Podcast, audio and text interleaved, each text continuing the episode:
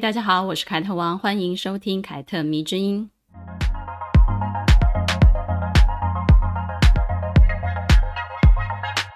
相信收听这个节目的朋友呢，很多都对历史有兴趣，我也是。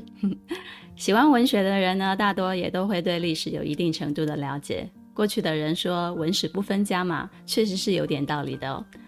我在二零零八年的时候呢，来到北京定居跟工作，在这十几年之间呢，没有空档，我就会去逛逛北京周边的古迹啊，或者是历史的遗迹，这给我带来非常多的乐趣，我觉得很有趣啦。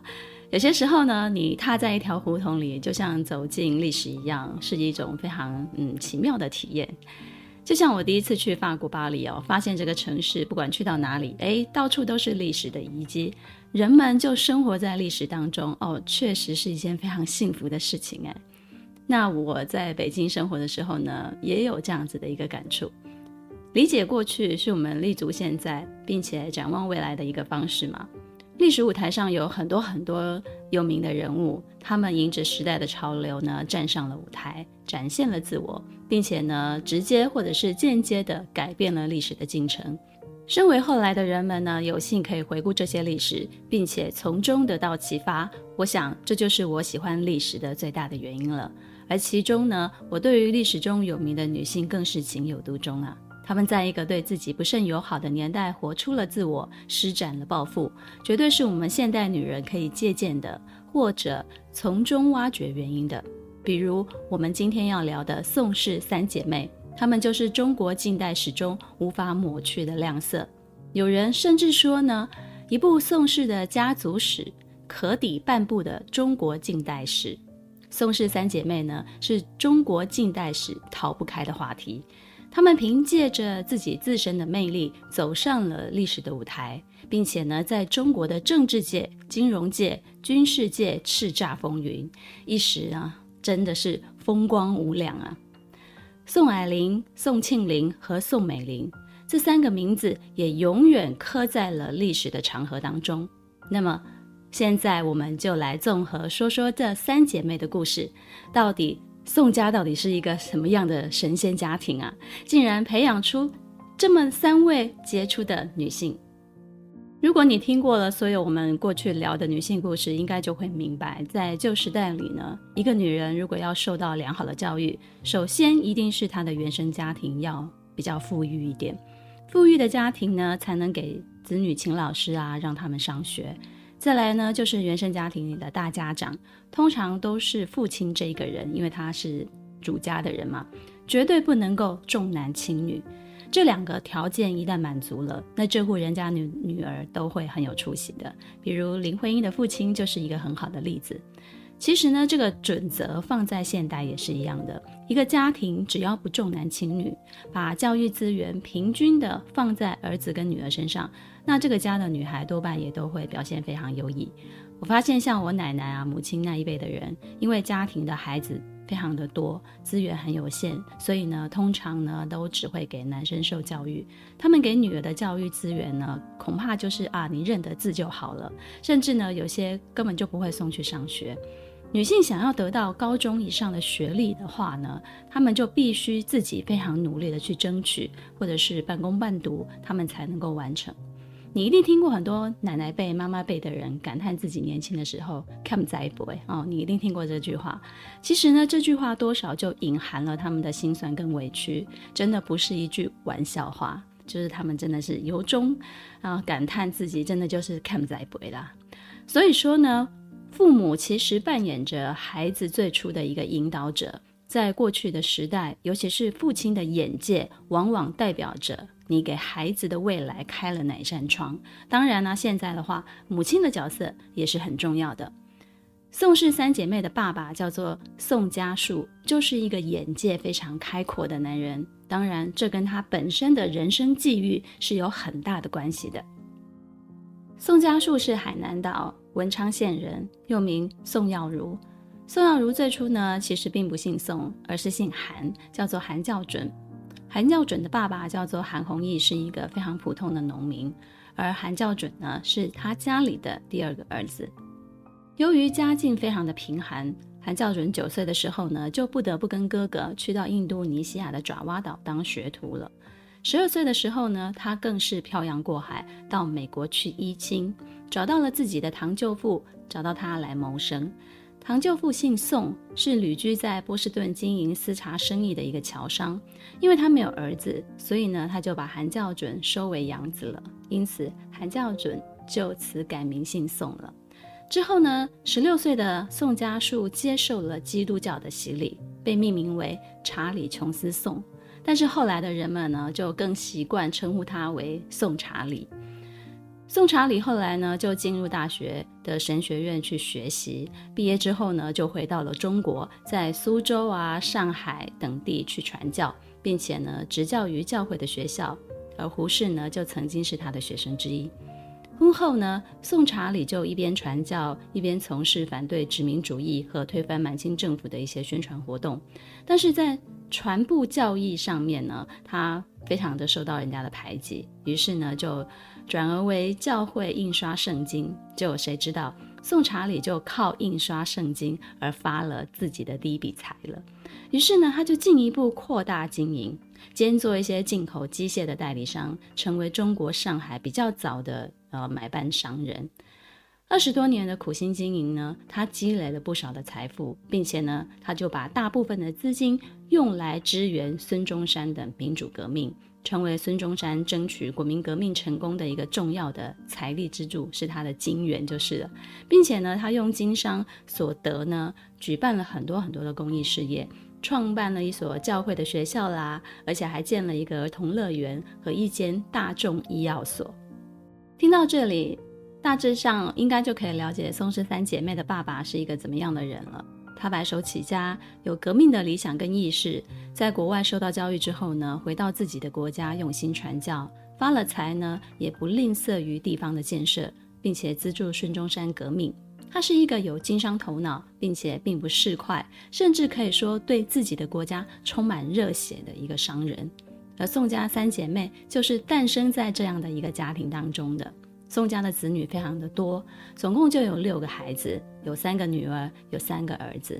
他们都是因父亲而接受了良好的教育，并且生长在一个非常富裕的家庭当中。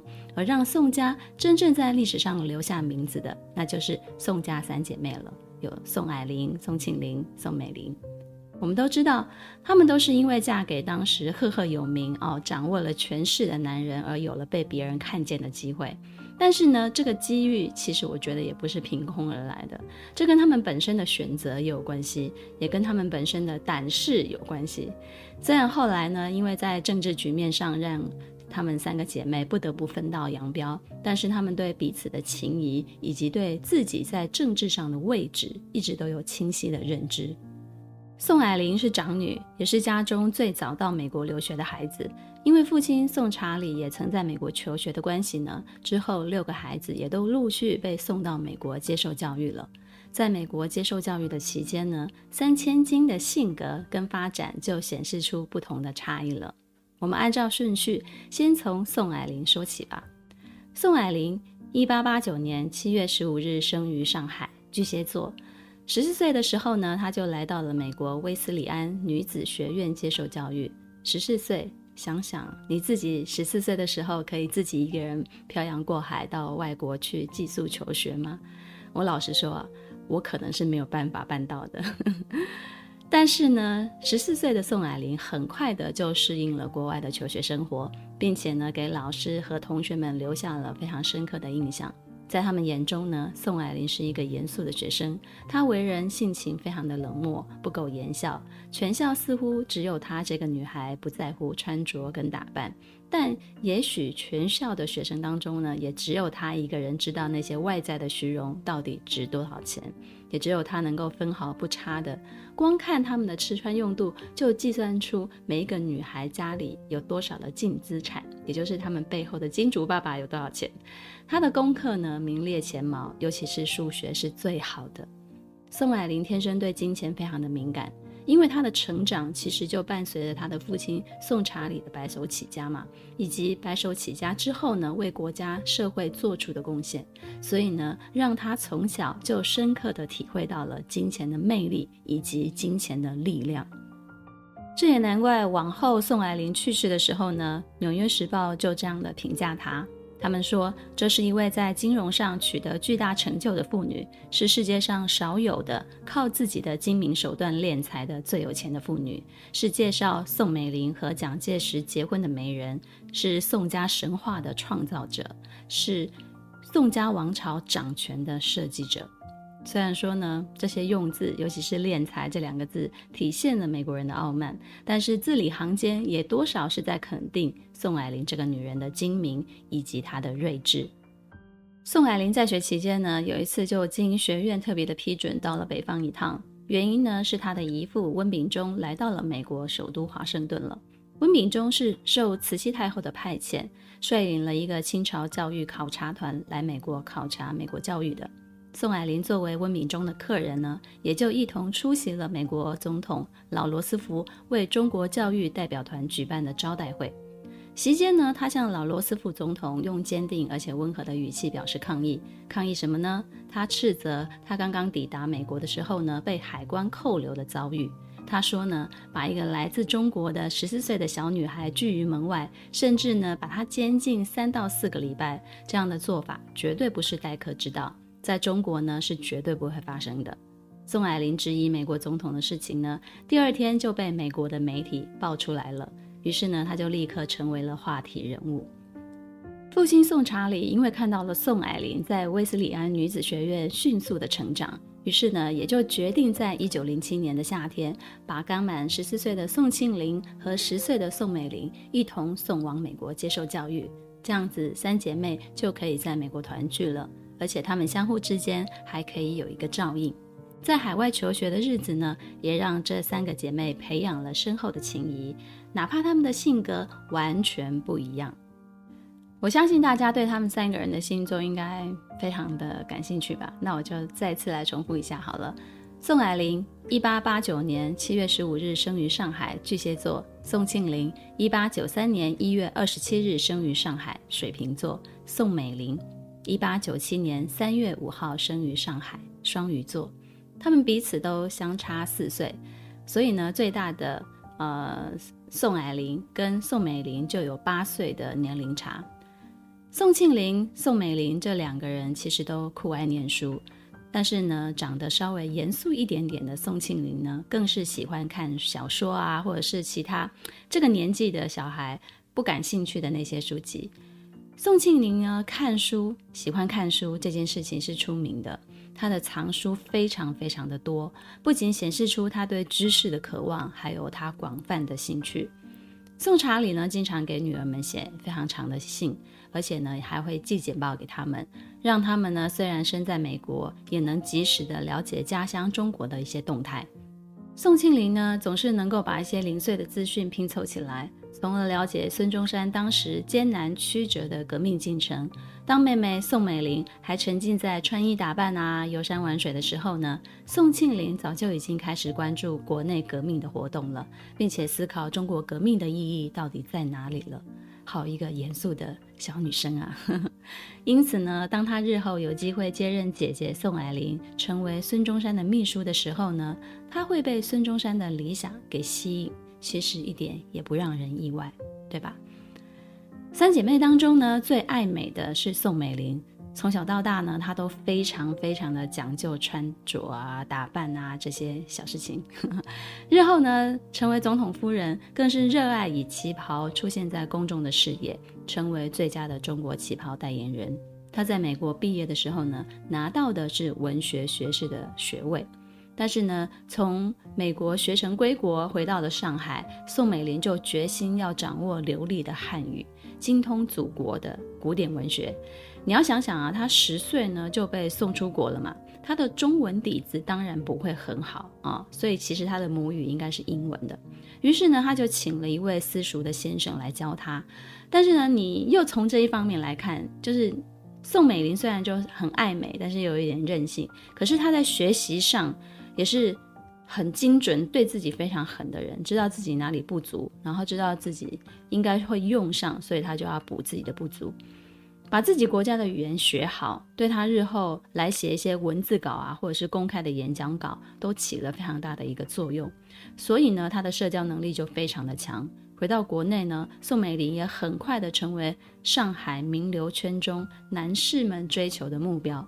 由此推论呢，宋美龄是三姐妹当中最擅长也最喜欢 social 的一个人了。宋家的子女虽然都在国外求学，但是因为父亲宋查理一直给他们灌输中国革命的讯息，也让他们都充满爱国的情操，打算学成回国之后呢，回到中国贡献自己的一份力量。古代的知识分子的信条是什么呢？我相信你们一定都听过，那就是穷则独善其身。达则兼济天下。宋查理先生非常的明白这一点，而且他自己也是有做到的。所以呢，在自己支持革命的同时呢，尽其所能呢，给他的子女国际化的事业，让他们接受最好的教育，并且呢，要他们知道自己的根在哪里，不要忘本。于是呢，时间很快的就过去了，三姐妹呢，先后就从威斯里安女子学院学成归国了。毕业之后呢，回到中国，满清政府已经被推翻了，中华民国成立。宋霭龄经父亲宋查理推荐，就成为了孙中山的秘书。他精通三国语言，陪同孙中山到全国各地去勘察，而且呢，也参与制定了营建二十万里铁路的一个计划。之后呢，二次革命起，国内的局势非常的混乱。袁世凯下令逮捕孙中山，并且呢，下令一定要将他处死。于是呢，孙中山为了活命，就在一九一三年底逃离了中国，到了日本东京去避难。宋查理呢，跟孙中山的关系其实非同一般，一直呢都是资助孙中山的人。这也让宋家的命运其实一直都跟国家的政治牵扯在一起。有人说呢，是因为宋庆龄成为国母啊，宋美龄成为总统夫人的缘故，才让宋家跟政治牵扯上。其实并非如此。从他的父亲宋查理跟孙中山的关系来看呢，其实宋家早就是中华民国成立的前后不可或缺的一个家族了。帮助孙中山逃亡日本东京之后呢，宋查理自己也意识到，此时真的就只有举家离开中国才是上策。于是呢，他策划着全家人一起到日本的神户避难。有一天呢，宋查理去了位于东京的中国基督教青年会，在那里呢，宋查理就认识了担任东京中华留日基督教青年会总干事三十三岁的孔祥熙，并且邀请他到家里来吃个便饭。正是这一次的聚会啊，孔祥熙才认识了宋霭龄，并且深深地迷上了宋霭龄。你看孔祥熙的照片，你就会发现他的身材其实是矮矮胖胖的，而且长得一份嗯稚气未脱的样子，长相真的不是很出众。不过呢，如果说孔祥熙的长相不够帅气的话，其实同样的宋霭龄其实长得也不是非常的迷人，就是比较普通一点点，至少不是那种什么美人胚子那一种。但是呢，知识让一个女人有气质、有神韵啊，对吧？孔祥熙呢，在一群旅居日本的政治流亡者当中呢，他算是比较讲究，也比较实际的。当别人都在大谈特谈那种政治乌托邦啊，那些政治的理想啊，空谈的时候，他却专注于研究货币的作用。于是呢，他跟宋霭龄两个人对钱的热情就如出一辙啦，两个人就是一拍即合。嗯，所有的人都只知道，嗯，听到了。山西首富啊，这个 title 孔祥熙啊，山西首富孔祥熙这个 title，但是大家也许都忘记了，在他山西首富的这个身份的前面，还有一个孔子第七十五世的世孙，而且他是耶鲁大学毕业的。这两位精英其实是惺惺相惜，相互成就彼此的。如果从夫妻的角度上来看的话呢，其实我觉得孔祥熙跟宋霭龄这一对真的很让人羡慕。他跟宋霭龄结婚之后呢，就回到了中国，开始经商，开始办学。宋霭龄呢，除了开始操持家务啊，也在丈夫办学的学堂教授英文。婚后呢，两个人育有四个孩子，两个儿子，两个女儿。宋霭龄呢，是宋氏三姐妹当中呢，唯一一个有生孩子的人。一九一三年到一九一四年，宋霭龄结婚之后呢，就从日本回到中国了。他让妹妹宋庆龄接替自己，成为了孙中山的秘书。前面说到了，宋庆龄在美国就学的时候呢，就通过父亲寄来的书信啊、简报啊，密切的关注了中国国内的一个局势，并且呢，思考着困扰父亲跟孙中山的那些革命的问题。接替姐姐担任孙中山的秘书之后呢，除了进一步他可以了解孙中山的革命思想之外呢，也被孙中山的人格魅力所感染了，成为了他的第一个迷妹。宋庆龄日后曾经说，她确实是非常崇拜孙中山的，因为崇拜，所以才嫁给他。当时的孙中山呢，眼看着革命成功的果实，啊，鬼话有袁世凯旁体啊，自己则逃亡在日本，情绪非常的抑郁啊，悲愤啊，正是需要寻找心灵依靠的时候。那这个时候，宋庆龄的出现像一个天使，给他的黑暗压抑的生活就点亮了一盏明灯了。于是他们之间就产生了情感。那个时候的孙中山呢，其实已经快要五十岁了，而宋庆龄才二十出头啊。宋查理十分反对这个恋情，连同他的姐姐宋霭龄也不赞成。也许是因为他们都没有办法接受一个花样的女子，竟要嫁给一个自己叫做孙叔叔的人啊。也许是因为知道革命也是一条非常艰难而且非常辛苦的道路，就不忍心宋庆龄这个花样女女子去承受这种辛苦。但是宋庆龄不顾家人的反对，毅然决然的就是要嫁给孙中山。宋庆龄呢，跟宋霭龄其实是非常不一样的人，她非常的理想主义，所以呢，她会被孙中山这样的革命家给吸引。但是宋霭龄很实际啊，她是一个识时务者。两姐妹呢，对婚姻的选择呢，其实也侧面曝光了她们的性格跟她们的人生追求。就这样子，宋庆龄呢就成为了孙中山的夫人。一九一六年，她随着孙中山从日本回国，千里奔走，南征北战啊，护国护法，用自己的言行跟他的信念，全心全意地支持他自己的先生，将革命进行到底。一九二一年五月，孙中山在广州就任中华民国非常大总统。他在非常严酷的斗争环境当中呢，置个人的生死不顾，他就是全力要保护孙中山的安危。一九二二年呢，陈炯明叛变革命，炮轰总统府，叛军呢就渐渐的逼近，形势非常非常的危急。宋庆龄呢就对孙中山说：“中国可以没有我，但是不能够没有你。”于是他就坚持先送孙中山离开这个地方。让他自己先脱离险境，而宋庆龄自己留下来吸引跟牵制叛军。其实呢，他跟孙中山在一起成为夫妻的这几年，随着宋庆龄接触更多更多的革命事业，对中国的现况理解不断的提升之后呢，我觉得他自己也成为了一个随时都准备为理想献身的革命者。这对出生在和平年代的我们，其实是非常难想象的。你很难想象有一个人，他其实是随时准备为国牺牲的。但是在中华民国成立的初期啊，很多的革命者，他的理想其实都是这样的。一九二五年，孙中山病逝，他继承了孙中山的遗志，到后来跟蒋介石站到了对立面，他脱离了国民党，加入了共产党。这个选择，这一个站队，也就让。宋氏三姐妹在政治舞台上的命运开始有了不一样的走向了，而往后呢，她自己一个人就是留在了中国大陆，直到她去世。宋美龄在一九一七年回到了上海，并且希望自己可以开始在上海工作，但是受到父亲宋查理的反对。隔年呢，宋查理病逝，宋美龄才在二姐宋庆龄的帮助之下呢，开始了第一份工作，到上海基督教女青年当英文老师。授课呢十分杰出的宋美龄之后就受到了推荐，进入了全国电影审查委员会去公职了。之后又进入了上海市参议会任职。不久之后呢，他就遇见了改变他一生的男人蒋介石。一九二二年十二月，蒋介石在孙中山的上海寓所一次社区的基督教的晚会上就认识了宋美龄，随后呢就开始对宋美龄展开火热的追求啊。当时的蒋介石呢，早就有妻妾了，妻妾成群，而且呢，蒋介石在年龄啊，在文化教育上啊，跟呃接受西方文化熏陶的宋家都是格格不入的，都是有着显著的差异的。因此呢，宋美龄的母亲呢，就强烈的反对蒋介石的呃介入。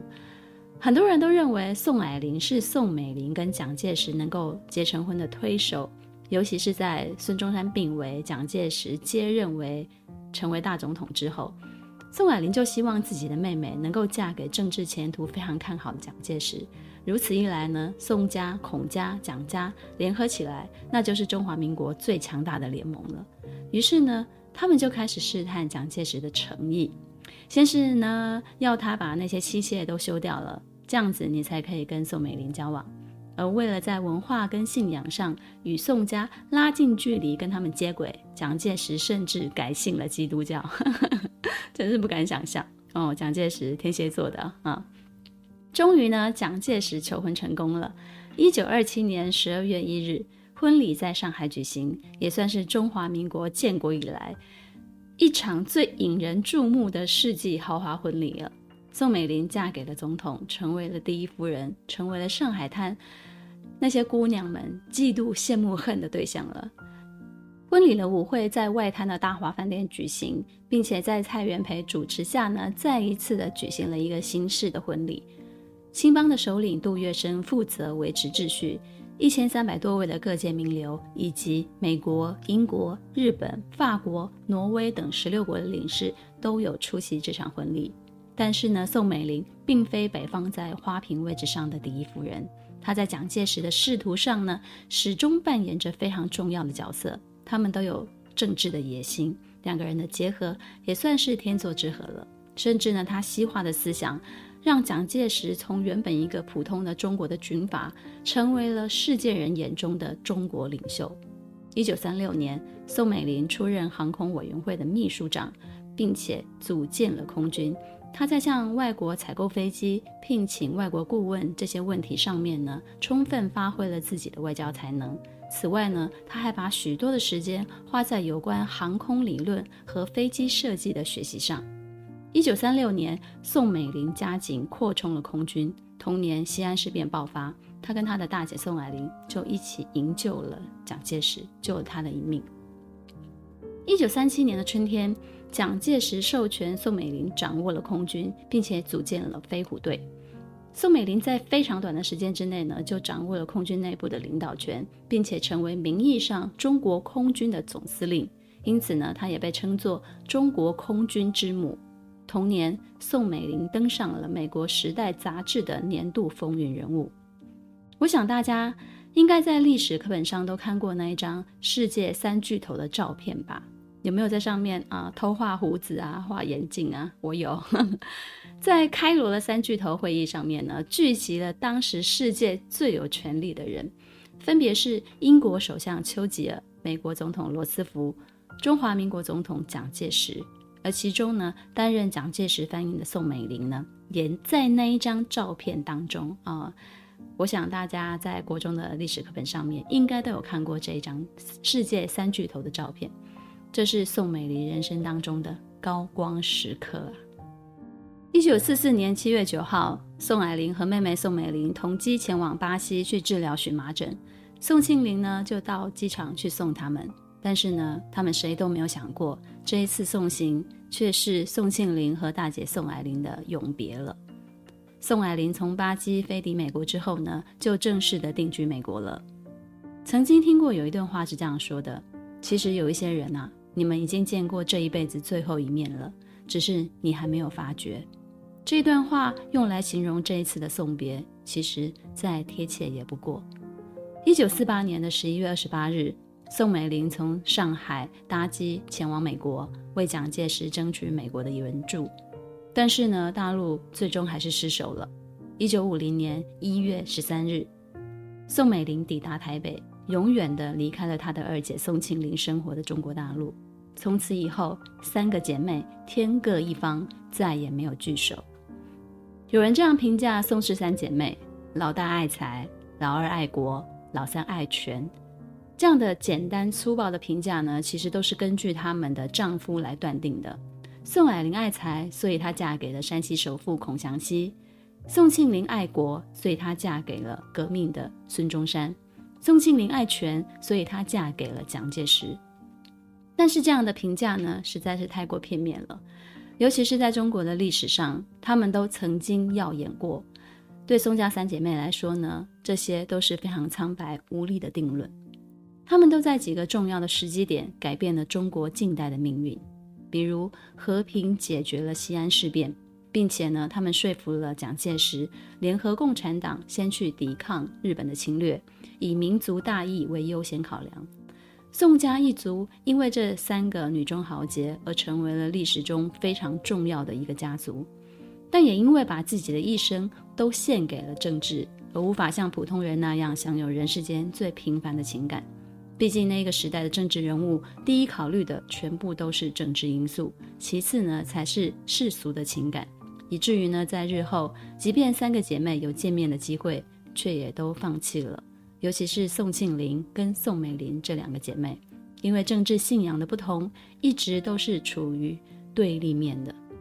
但是唯一的共同点，可能就是她们三个人绝对是中国近代最杰出的女性。这样的杰出呢，其实脱离不了一个伟大家庭的孕育，一个有远见的父亲的栽培。三姐妹当中最早离世的是大姐宋霭龄。一九七三年十月十九号，她在美国纽约病逝，享年八十三岁。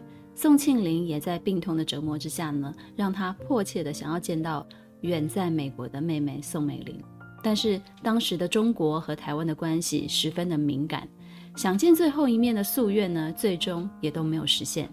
一九八一年五月三十日，宋庆龄在北京逝世了。宋美龄是三个姐妹当中最长寿的，也是宋家六姐弟当中最后离开人世的。二零零三年十月二十四号，她以一百零六岁的高龄告别了人世。生命的最后，大家其实都在思念彼此。我想这就是最好的结局吧。喜欢今天的故事吗？凯特迷之音，咱们下次见。